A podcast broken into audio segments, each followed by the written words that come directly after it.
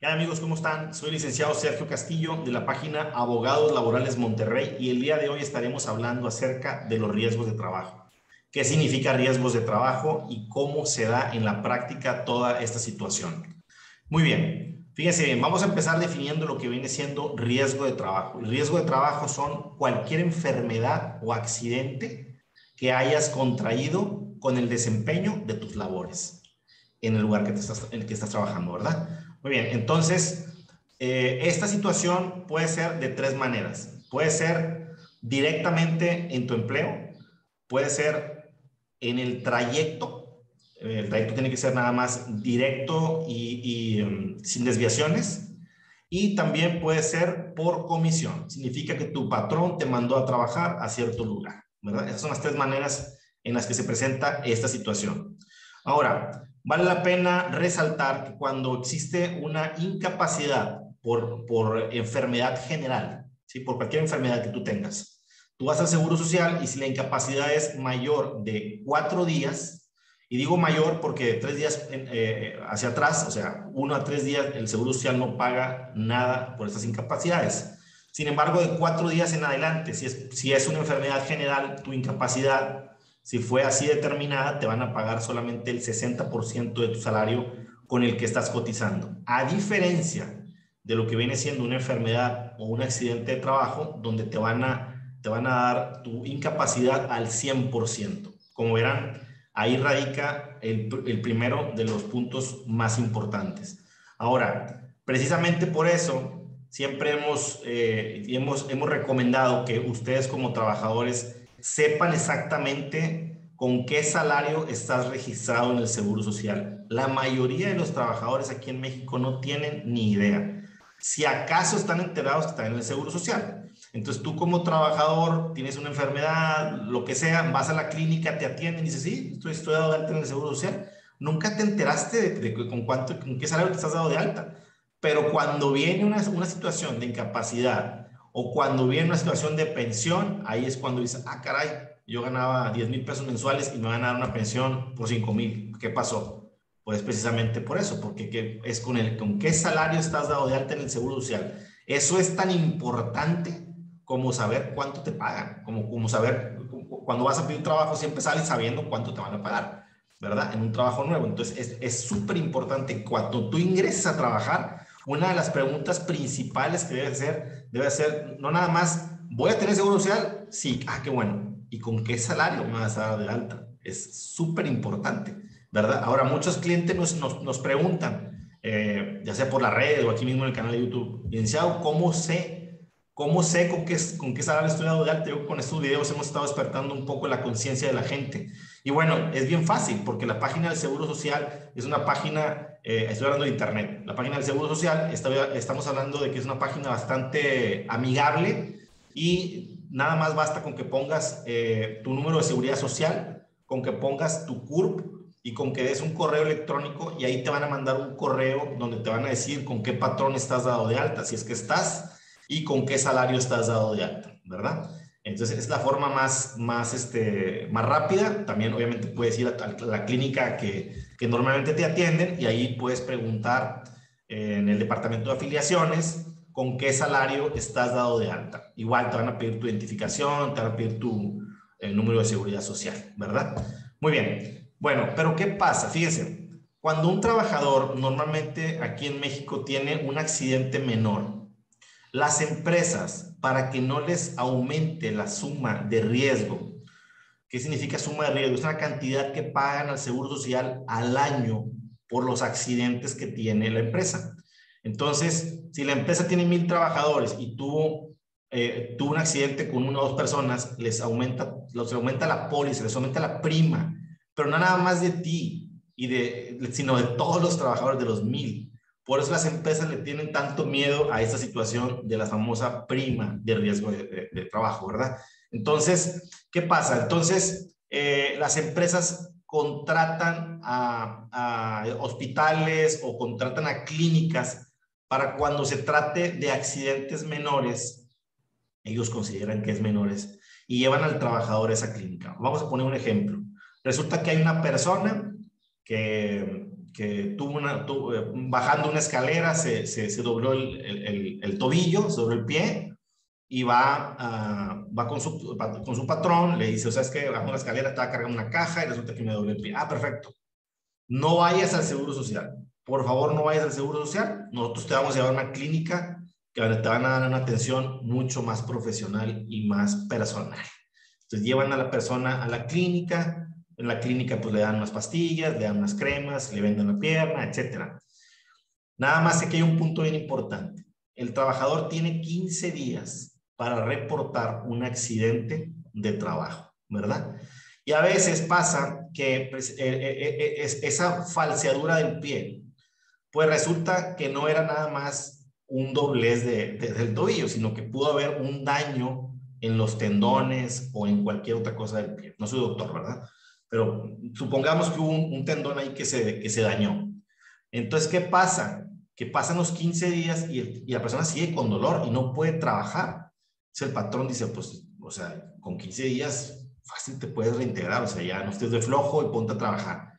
Ya no te hacen caso. Y luego el trabajador ahí, a las dos o tres semanas, dice, ¿sabes qué? Déjame ir, déjame ir al seguro. Llegan al seguro y le dicen, ¿sabes qué? Yo tuve un accidente. Ahí en la empresa pasó esto y esto. No, pues ya, ya perdiste tu oportunidad, ¿verdad? Entonces, le dan la, a veces como que ya les dan la hoja ST7 y ya ni siquiera el patrón la quiere firmar. Pero bueno, ya están, ya están fuera de tiempo. Pero bueno, digamos que el trabajador, el trabajador lo que debe de hacer en este caso es, si tu patrón te lleva a la clínica particular para atenderte el tobillo, tú tienes como quiera 15 días. Tú tienes que saber que tienes 15 días. Está bien. A lo mejor no es nada. Y a lo mejor en, 3, 4 días estás como nuevo. Pero tú tienes que saber tus derechos y tienes que saber los límites que tienes. Yo te, yo te aconsejo que después de 10 días, si la molestia persiste, tienes que ir al Seguro Social a que te atiendan, a reportar el accidente. Ahí se va a generar la hoja ST7. Ahí te van a dar la hoja ST7, que significa hoja de accidente. En la hoja de accidente se va a narrar todas y cada una de las cosas que pasaron dentro de la empresa y tiene, que firmarlo lamentablemente el representante legal de la empresa. Esa es la parte complicada que a veces el patrón, pues como le decía en un principio, no quiere firmarla porque, el, porque le aumenta la prima, la prima de riesgo, ¿verdad? Anual. Pero bueno, eso es para que ustedes sepan más o menos cómo va el proceso de las cosas. Pero bueno, supongamos que el patrón o no llevó a su trabajador o bien le trajeron la hoja ST7 después de 10 días, antes de los 15. El patrón la firma y dice, ¿sabes qué? Sí, esto ya, ya, ya no, no fue nada más una, un dolor de pie, sino que aparentemente es una situación un poco mayor.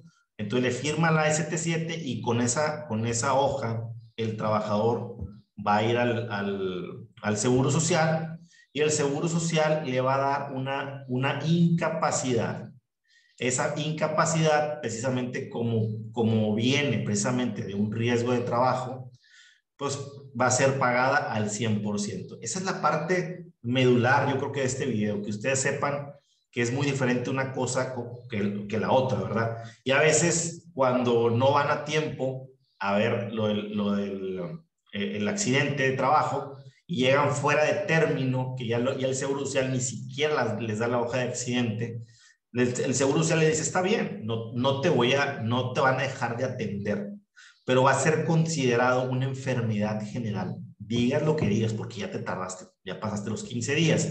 Y solamente te van a pagar el 60% de tu incapacidad. Sí te van, a, te van a dar la incapacidad, pero solamente es a un 60%. Hay patrones que sí pagan el 40%. Pero fíjense, a veces esa incapacidad que te dan eh, se puede prolongar por un buen tiempo y el patrón ya después de un, mes o dos meses ya no quiere pagar ese, ese 40% adicional.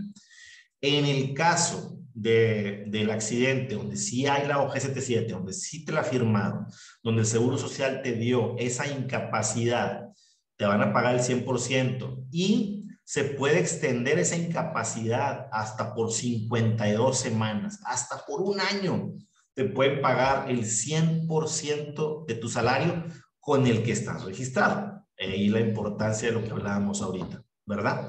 Bueno, Otra situación, si el, eh, eh, obviamente si el trabajador falleciera en un accidente de trabajo, bueno, pues también, también la familia recibiría por ahí una pensión, eh, ya sea por viudez, orfandad, etcétera, ¿verdad?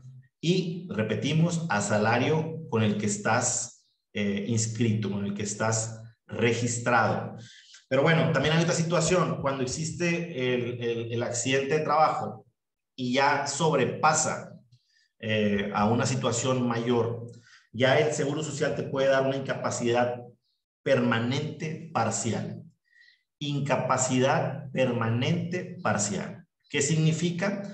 Que a lo mejor esta persona, cuando se dobló el pie, pues se rompió el tobillo y se desgarró unos unos nervios, unos tendones y ya no se va a recuperar ese pie. ¿Por qué? Pues porque el trabajador tenía 60 años, tiene 59, ya es una persona mayor y el pie ya no va a quedar bien para trabajar. Entonces, te van a dar ese tipo de pensión, ¿ok? Es, es precisamente permanente porque ya no se va a recuperar y es parcial porque nada más se afectó una parte de tu cuerpo, ¿ok? Bien, también pudiera ser que, hayas quedado incapacitado permanente total para trabajar, que ya no puedas volver a trabajar, ¿sí? Estando eh, desempeñando tus funciones, tuviste un accidente, te cayó algo encima en la cabeza y te creó cierta parálisis de tal manera que, que ya tu cuerpo no funciona adecuadamente, entonces ya no puedes trabajar nunca por eso es una pensión permanente total. Esos son los pasos que vamos siguiendo desde un principio. Fíjense, fuimos, fuimos desde que la persona se, lastimó y, y, el patrón lo llevó al, al, al hospital privado. ¿Cómo vamos? Todas las fases, fases completas. Y todo cae en lo mismo. También es importante el seguro precisamente con el, perdón, el salario con el que estés registrado. Ahí es a donde quiero ir, ¿ok? Entonces, cuando tengas una situación de estas, que es otra de los puntos claves, los puntos medulares de este video, como tú tengas una lesión durante, durante tu trabajo, recuerda, está bien si te llevan a una clínica particular, no pasa nada, pero hay que reportarlo dentro de los 15 días si la lesión persiste. Para cualquier duda o aclaración, estamos para servirles. Buen día.